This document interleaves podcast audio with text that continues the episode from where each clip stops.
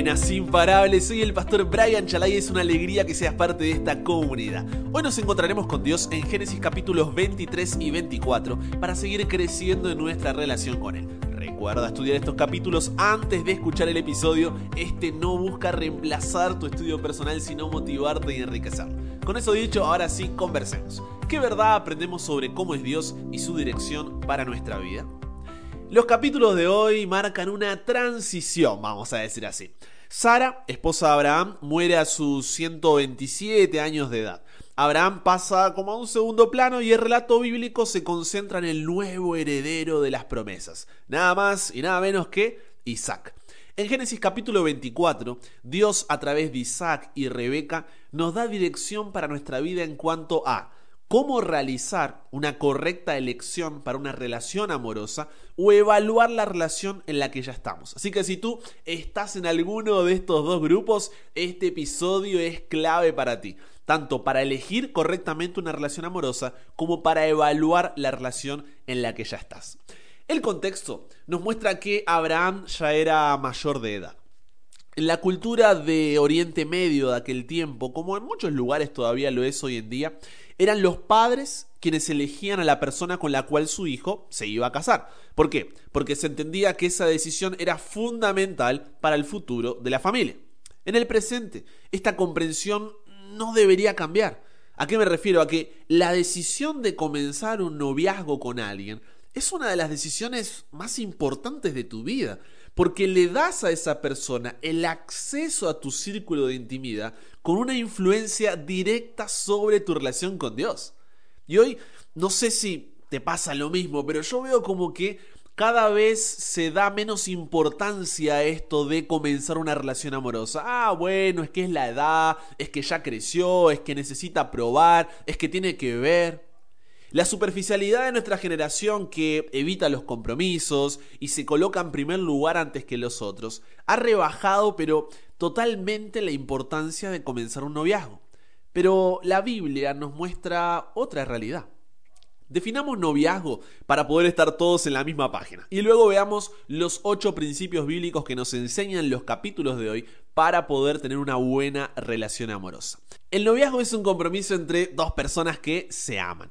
Ellos buscan establecer un plan para lo que luego será su vida matrimonial. No debería entrarse en esta etapa hasta que las dos personas no crean sinceramente que hay un futuro de serias posibilidades juntos. Existe un contacto físico romántico, pero nunca es un contacto sexual. Ahora, es importante que antes del noviazgo haya una buena amistad. La amistad es un tiempo de conocimiento mutuo, donde el enfoque es conocer el corazón de la otra persona y darse a conocer. ¿Cómo? Viviendo experiencias juntos, eh, pasando tiempo, compartiendo pensamientos. En la amistad el contacto físico está limitado al contacto afectivo, como el que tienen dos hermanos y nunca es un contacto físico romántico y mucho menos sexual. Entonces la amistad puede ser más profunda cada vez hasta el punto de que el amor se despierte. No saltemos etapas porque todos lo hacen o porque se supone que. Vivamos cada una de las etapas porque con este modelo en mente es bueno buscar amistades largas, noviazgos cortos y así aumentar las posibilidades de un matrimonio feliz. No estoy diciendo que sí o sí, si sigues esta fórmula tendrás un matrimonio. No, porque siempre hay excepciones, somos personas y pasan un montón de cosas en el medio. Pero sí aumentarás esas posibilidades. Con esto en claro, ahora sí, vamos a explorar los ocho principios que Dios nos deja en su palabra para poder hacer elecciones correctas. Primero, en Génesis capítulo 24, versículo 3, Abraham llama a su criado de confianza, su mayordomo que gobernaba sobre todo lo que tenía, y le dice, júrame por Jehová, Dios de los cielos y Dios de la tierra, que no tomarás para mi hijo mujer de las hijas de los cananeos, entre los cuales yo habito.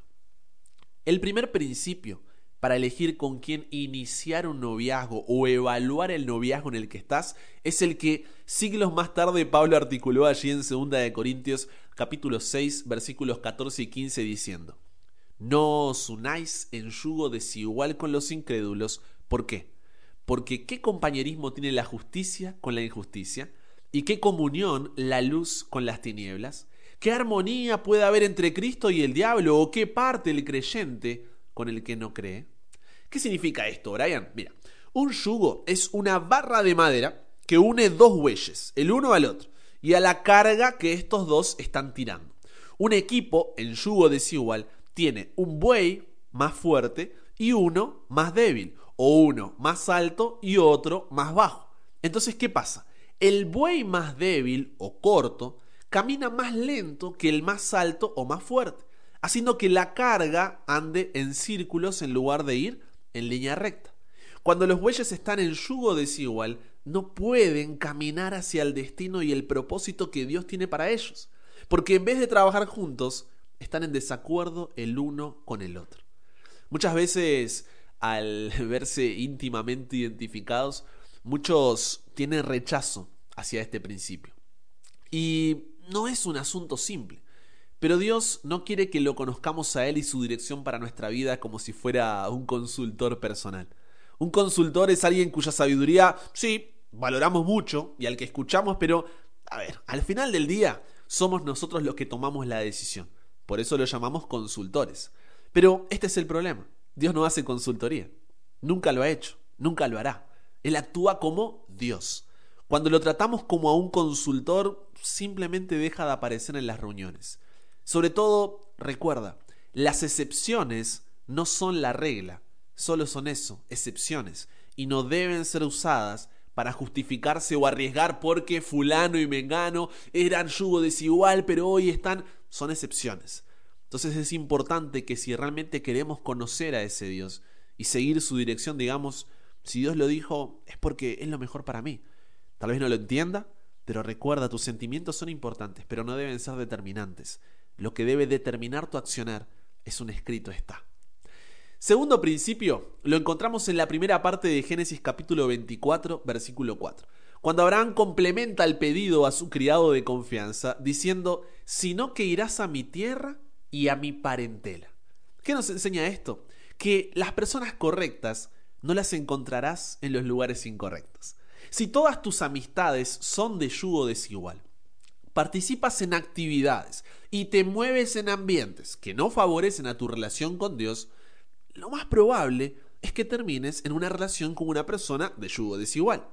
Por eso es importante rodearte de personas que sean del mismo yugo y ser intencional para involucrarse en actividades o ambientes donde estas personas están. Esto para algunos será más fácil, para otros involucrará un mayor esfuerzo, pero lo vale. El criado de Abraham viajó hasta Mesopotamia para conseguirlo. No esperes sentado a que la persona simplemente aparezca. El tercer principio está en Génesis capítulo 24, versículo 4, pero la segunda parte, donde Abraham finaliza el pedido a su criado de confianza diciendo, a tomar mujer para mi hijo Isaac. Esta parte del pedido puede pasarse por alto muchas veces, pero en la realidad cultural que vivimos hoy es necesario aclararlo. El plan de Dios para una relación es que ésta sea heterosexual. ¿Qué significa esto? Entre un hombre y una mujer. Así como lo ordenó en el Edén cuando en Génesis capítulo 2, versículo 24 dijo, Por tanto dejará el hombre a su padre y a su madre, se unirá a su mujer y serán una sola carne.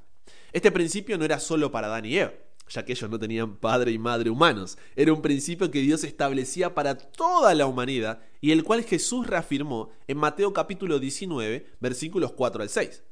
Dos seres diferentes se unen para formar una sola carne, al igual que la iglesia fue creada para unirse a Cristo. Si Dios hubiera querido dejar la puerta abierta, vamos a decir así, para las relaciones entre personas del mismo sexo, Simplemente podría haber dicho que dos personas se unen para hacer una sola carne. Pero como no lo hizo, no estamos en condiciones de eh, ampliar la definición que se nos da. En la Biblia, 1 Corintios capítulo 6, enumera la homosexualidad entre otros subconjuntos de lo que se considera una persona injusta. Romanos 1 lo llama antinatural, comparándolo con idolatría. Levítico 18 y 20 también condenan dicho comportamiento. Con esto que te estoy diciendo, no es la intención condenar a las personas que han sentido estos deseos, pero se han abstenido. Todos tenemos nuestras tentaciones con nombre y apellido diferente. No podemos controlar nuestros sentimientos o deseos, pero podemos optar por no dejar que dicten nuestras acciones. Y si tú te alejaste del propósito de Dios para ti, No vengo aquí a señalar tu pecado como mayor o peor que el que yo pueda tener, sino para que juntos vayamos al único que puede restaurarnos de nuestro pecado y reconciliarnos con nuestro Creador Jesús, cambiar nuestra naturaleza, para que en arrepentimiento, en confesión, recibamos su perdón y podamos aplicar este tercer principio que nos enseña el relato de Isaac. Amor no es amor si Dios no está en el medio, porque Dios es amor. El cristianismo y el estilo de vida LGBTQIA no son compatibles. El cuarto principio lo encontramos en Génesis capítulo 24 versículos 12 al 14. Cuando luego de haber llegado a Mesopotamia, antes de tomar cualquier decisión, el criado de confianza oró diciendo, Oh Jehová, Dios de mi señor Abraham, dame, te ruego, el tener hoy buen encuentro y haz misericordia con mi señor Abraham He aquí yo estoy junto a la fuente de agua, y las hijas de los varones de esta ciudad salen por agua. Sea pues que la doncella a quien yo dijere, baja tu cántaro, te ruego para que yo beba, y ella respondiere, bebe, y también daré de beber a tus camellos, que sea esta la que tú has destinado para tu siervo Isaac, y en esto conoceré que habrás hecho misericordia con mi Señor. Muchos utilizan este relato para decir que Dios tiene una persona ideal para su vida. ¿Lo escuchaste alguna vez? Pero a ver, discúlpame que te pinche el lobo, esto no es así. Dios lo que nos da es sabiduría por medio del Espíritu Santo para poder elegir correctamente una persona de acuerdo a su voluntad. Lo que está pidiendo el criado de Abraham aquí no es una señal aleatoria, sino sabiduría para identificar ciertas características en la persona que iba a elegir. Por eso, como dice Santiago capítulo 1, versículo 5, si alguno de vosotros tiene falta de sabiduría, ¿qué debe hacer? Pedírsela a Dios. Él te va a dar sabiduría, pero abundantemente y sin reproche, para que puedas utilizarla. El problema con pedir señales es que a veces son manipulables, seamos sinceros, ya que buscamos señales aceptándolas o rechazándolas de acuerdo a si justifican lo que nosotros queremos o no. Por eso es importante recordar que Dios no te dará sabiduría sobre algo que ya fue revelado. Así que antes de la oración pidiendo sabiduría para identificar las características de la persona, cumplir con los tres principios que vimos anteriormente es fundamental. La persona que elijas le estarás dando un acceso íntimo a influenciar tu relación con Dios. En el caso de Isaac, el pacto de Dios, la promesa recaía en Isaac como heredero. La mujer que estuviera a su lado marcaría la diferencia. En tu caso, la vida eterna al lado de Jesús. Si quieres buscar una mujer o un hombre virtuoso, camina hacia Dios. Crece en tu relación con Él. Y cuando mires a tu lado, verás una persona que va en la misma dirección. Tómale la mano y no la sueltes. Incluso al final del relato, en Génesis 24, 63, encontramos a Isaac en la misma actitud de oración. El sexto principio está en Génesis capítulo 24, versículo 16. La primera parte, donde dice, y la doncella era de aspecto muy hermoso y virgen. En este versículo encontramos las características que debemos buscar en una persona para comenzar un noviazgo.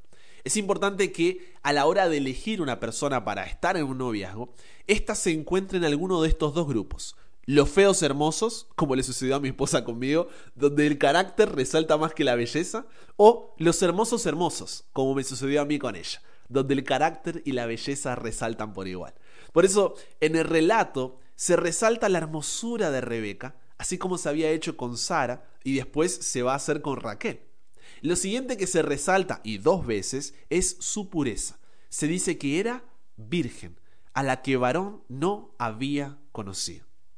Dios creó el sexo. Es un regalo tan poderoso, tanto física como mentalmente, que para que podamos disfrutarlo en plenitud y evitar consecuencias negativas, lo protegió bajo el marco del matrimonio entre un hombre y una mujer.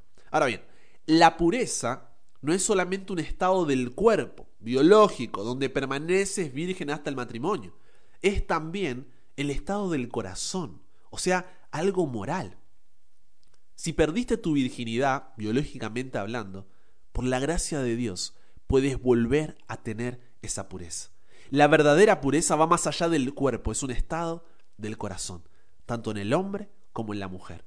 Qué importante entonces es elegir y permanecer como una persona pura de corazón, que no te seduzca hacia la fornicación, ese sexo fuera del marco del matrimonio, o que no promueva con palabras o acciones la pornografía, la masturbación o el ya mencionado estilo de vida LGBTQIA.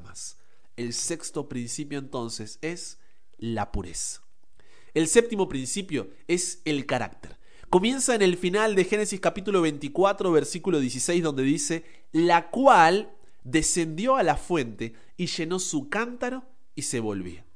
En el antiguo cercano oriente, para darte un poco de contexto, el cántaro que se menciona aquí no era una botellita o un balde de plástico, no, no, no. El cántaro era como un bidón enorme de arcilla que llegaba a la altura de la cadera y que luego debía colocarse en el hombro para cargarlo. Sumado a esto, Rebeca debía descender hasta una fuente para poder cargarlo, por lo que debía tener un buen estado físico, ser saludable. Al verla, el criado le pidió si podía darle un poco de agua de su cántaro. Y mira su reacción en Génesis capítulo 24 versículos 18 al 20. Ella respondió, Bebe, Señor mío. Y se dio prisa a bajar su cántaro sobre su mano y le dio a beber. Y cuando acabó de darle de beber dijo, También para tus camellos sacaré agua hasta que acaben de beber. Y se dio prisa y vació su cántaro en la pila y otra vez corrió al pozo para sacar agua y sacó para todos sus camellos. Aquí vemos una persona respetuosa que responde con un Señor mío. Si quieres ver eso en la persona con la que quieres comenzar una relación o evaluar si continuarla, observa cómo la mujer le habla a su padre o el hombre a su madre. La forma en que trata a su mamá te tratará a ti. La forma en que trata a su papá te tratará a ti. No solo respetuosa, sino vemos en esta mujer también a alguien hospitalario, generoso, porque va más allá de lo que le he solicitado, dando de beber también a los camellos, lo cual debe haber requerido varias bajadas y subidas hacia la fuente. Y finalmente la actitud a hacerlo rápido demuestra su diligencia. Entonces, lo que el criado había pedido en oración no era una señal aleatoria, sino poder ver todas estas características de una mujer o un hombre virtuoso, ¿no es cierto?, a la hora de elegir una relación amorosa el octavo principio, porque si bien hay mucho más que podríamos extraer de este capítulo, solamente estamos mencionando los principios y no profundizándolos. Entonces, el octavo y último principio que quiero resaltar se encuentra en Génesis capítulo 24, versículo 58, donde ante la invitación de ir con el criado de confianza a Abraham, Rebeca responde, sí, iré. Esta no era una decisión cualquiera, era una decisión de comprometerse con Isaac, ser la madre de una nación, la heredera de las promesas a través del pacto que Dios había realizado con Abraham. Lo mismo hizo Isaac en Génesis capítulo 24, versículo 67. El último principio, pero no por eso menos importante que quiero resaltar, es el compromiso. Y este principio quiero dividirlo en tres puntos. Primer punto, la importancia de tener la madurez mental, emocional física, social y espiritual suficiente como para encarar un compromiso. Y fíjate que no digo edad, porque la madurez es independiente de la edad, pero es importante que por lo menos ambos sean mayores de edad, como para poder planificar a largo plazo y saber que están entrando en una relación seria. La segunda parte de este principio es que la motivación para empezar dicha relación sea la dirección de Dios, no el hecho de que todos lo hagan por curiosidad o porque atrajo a mis ojos. Esa no es una razón suficiente para comenzar una relación en la adolescencia, donde todavía estás intentando formar tu propia identidad como persona y eres más vulnerable a las influencias externas. Tampoco la soledad, la falta de aceptación o la búsqueda de aprobación cuando uno ya está un poco más grande. Esa persona no está para llenar un vacío que tu familia u otras personas dejaron. No está para darte la validación que no encontrabas o la aprobación de tus locuras. Y la tercera parte de este último principio es Recuerda que tu suegro es nada más y nada menos que Dios. Es una falta de respeto a la otra persona que juegues con sus sentimientos solo por diversión. Esa persona es un hijo o una hija de Dios cuyo valor es la sangre de Jesús. De parte tuya entonces, no le des acceso a beneficios a una persona que no tiene un compromiso público contigo. No eres Netflix para dar un periodo de prueba con acceso total. Eso te terminará dañando. Y tú tampoco hagas lo mismo con otra persona. Recuerda entonces los ocho principios que nos deja el relato de hoy. Primero, no te unas en yugo desigual. Segundo, no encontrarás a las personas correctas en los lugares incorrectos. Tercero, Dios nos diseñó para relaciones heterosexuales. Cuarto, pide en oración la sabiduría del Espíritu Santo. Quinto, confía en que Dios responderá. Sé paciente a largo plazo y perseverante a corto plazo. Sexto, sé puro de corazón. Séptimo, evalúa el carácter. Y octavo, respeta el compromiso. Y con eso llegamos al final. Comparte con otros lo que aprendiste hoy. Súmate a la comunidad en WhatsApp totalmente gratis si todavía no lo has hecho para recibir una notificación en tu celular cada mañana, escuchar los episodios sin conexión, recibir material extra, hacer tus preguntas, acceder a contenido exclusivo. Y te espero en el siguiente para que nunca pares de aprender y nunca pares de crecer. ¿Por qué? Porque hasta el cielo no paramos.